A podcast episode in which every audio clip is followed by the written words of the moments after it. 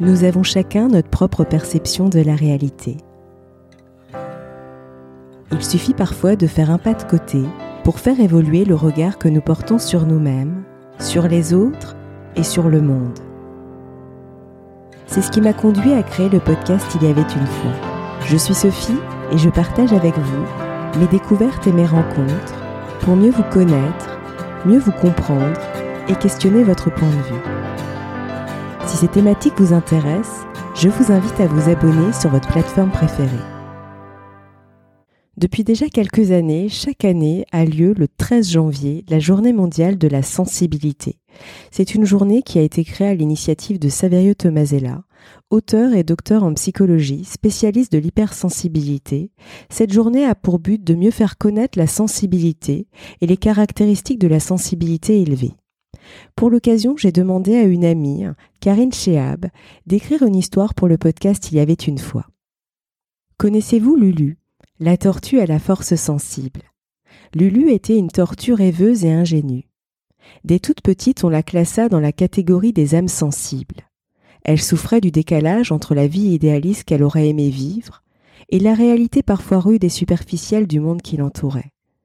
Mais à force de courage et de persévérance, Lulu parvint à s'extirper du carcan de son existence et à se créer un environnement favorable à son épanouissement. Découvrez comment elle a su mettre sa sensibilité au service de ses aspirations profondes. Je laisse le micro à Karine.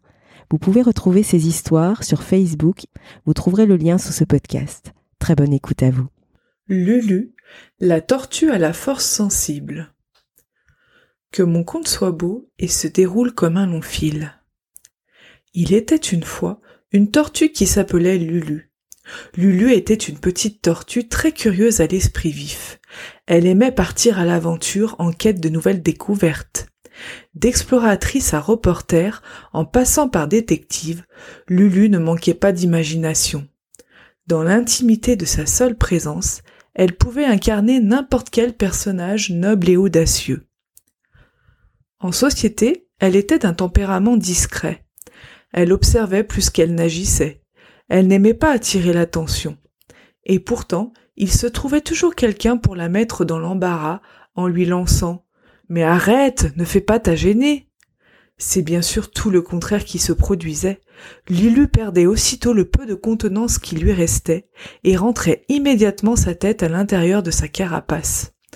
Le même scénario se répétait à chaque fois tant et si bien qu'on la qualifia systématiquement de timide.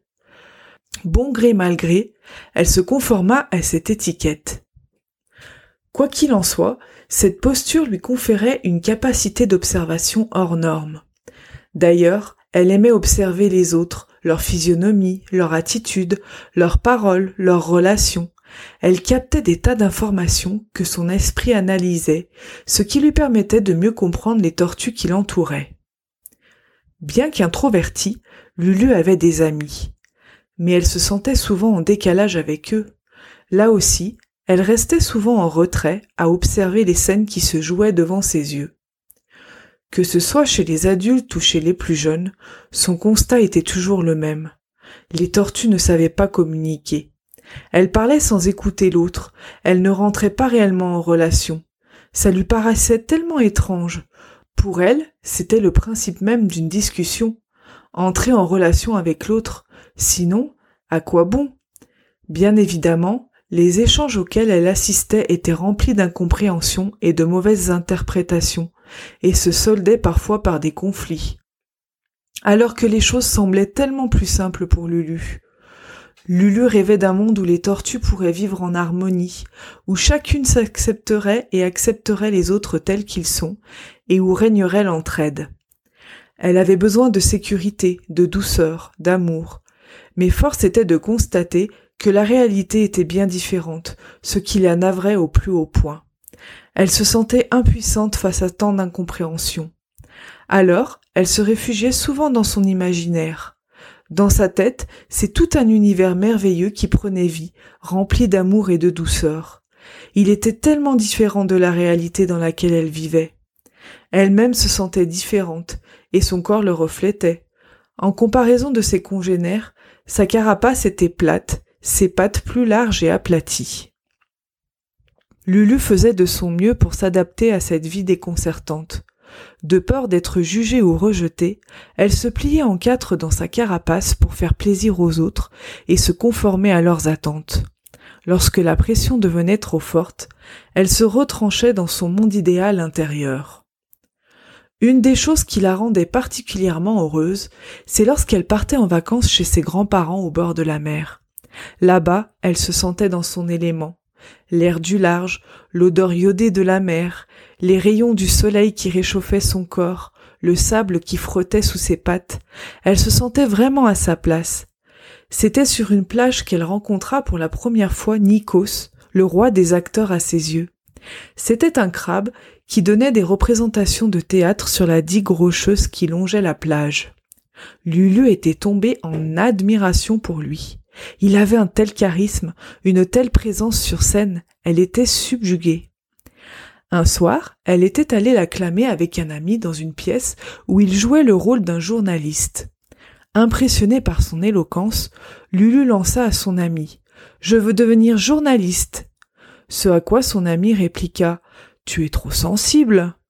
Lulu avait pris la réflexion de son ami comme une flèche en plein cœur. Elle avait le sentiment qu'il la croyait incapable de réussir dans ce métier.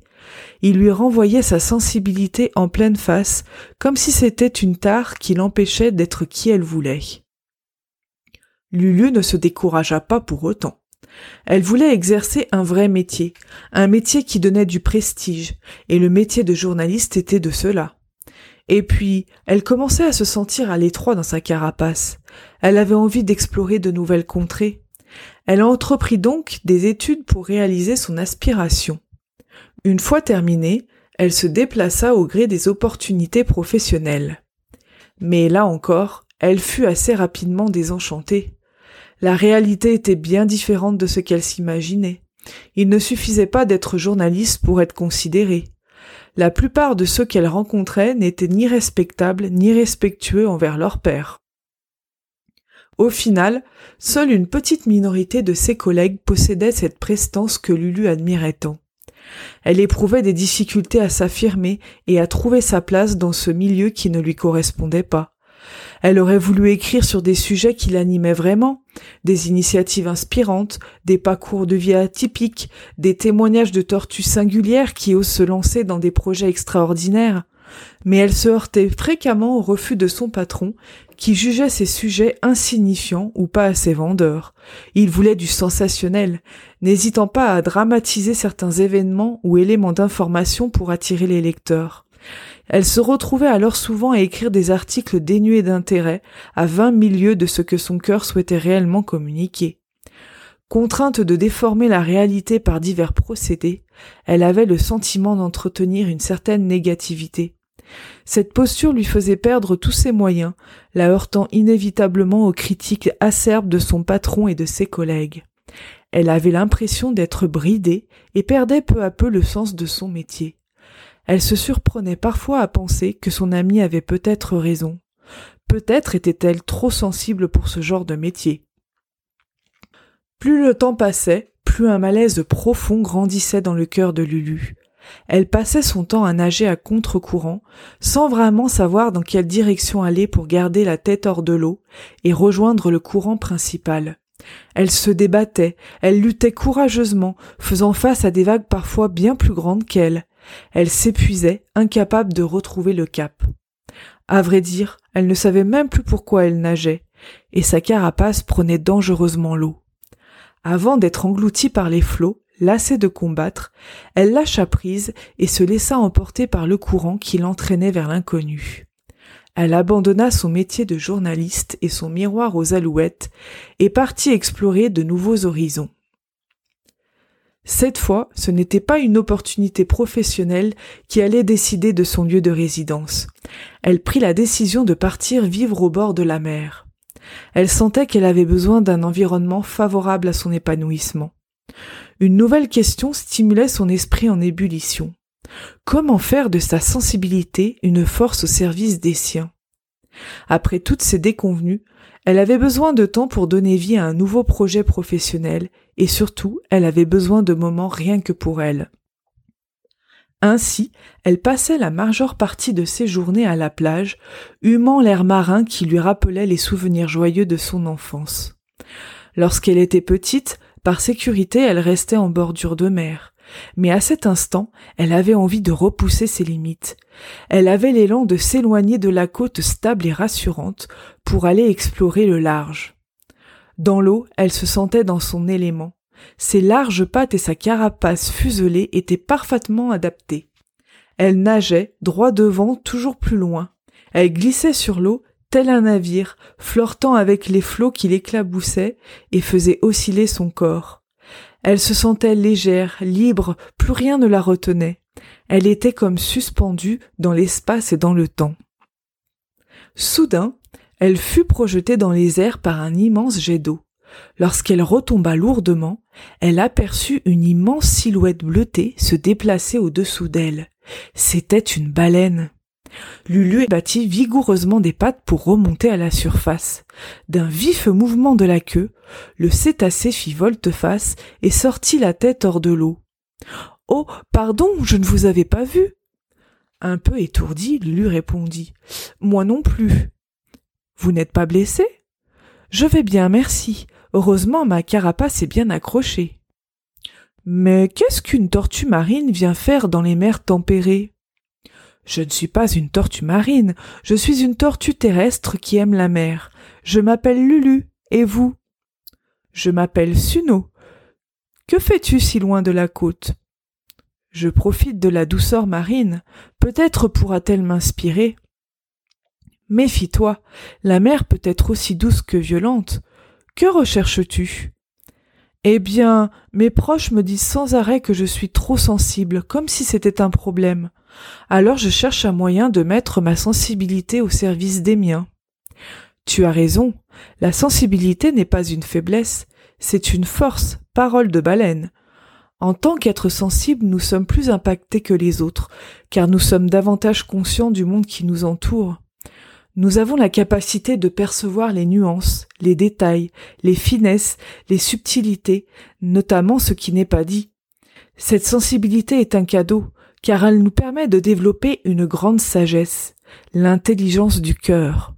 Cette réceptivité nous offre une meilleure compréhension des relations et une meilleure compréhension et connaissance de nous-mêmes.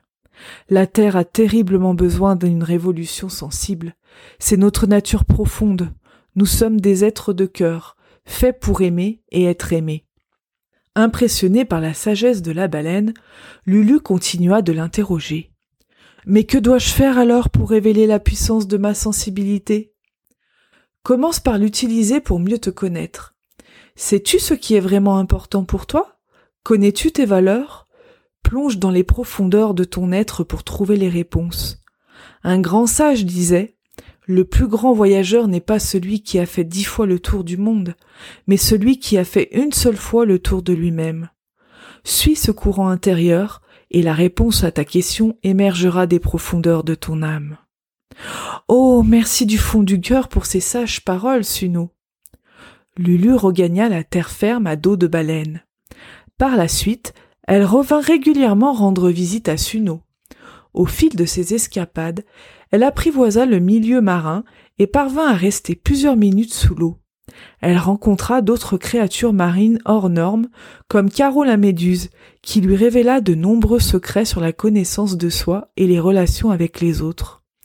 Progressivement, elle prenait conscience de sa valeur et de ses valeurs.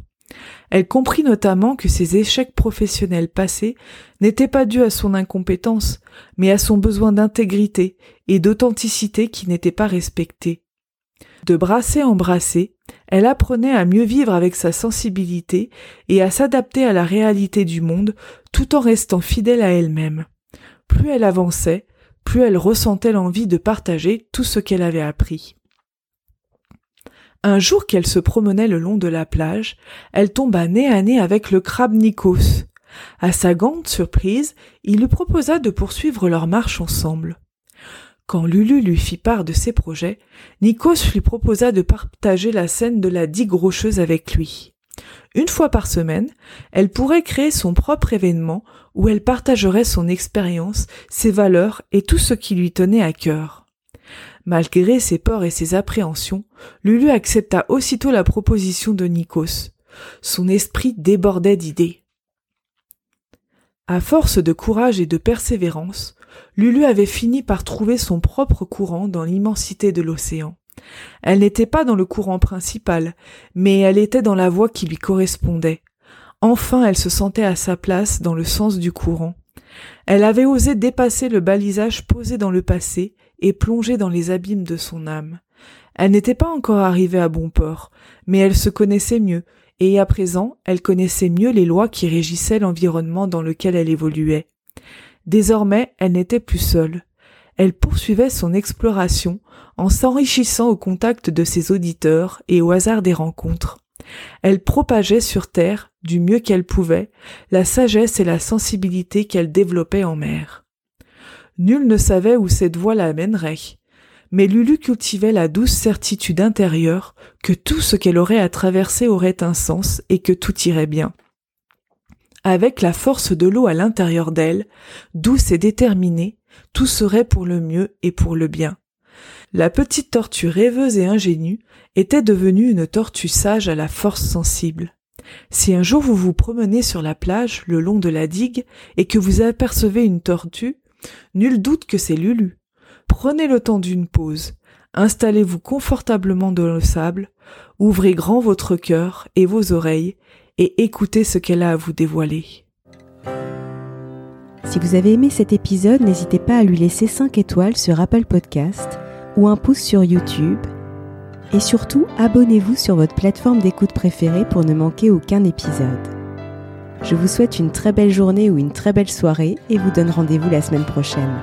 À bientôt!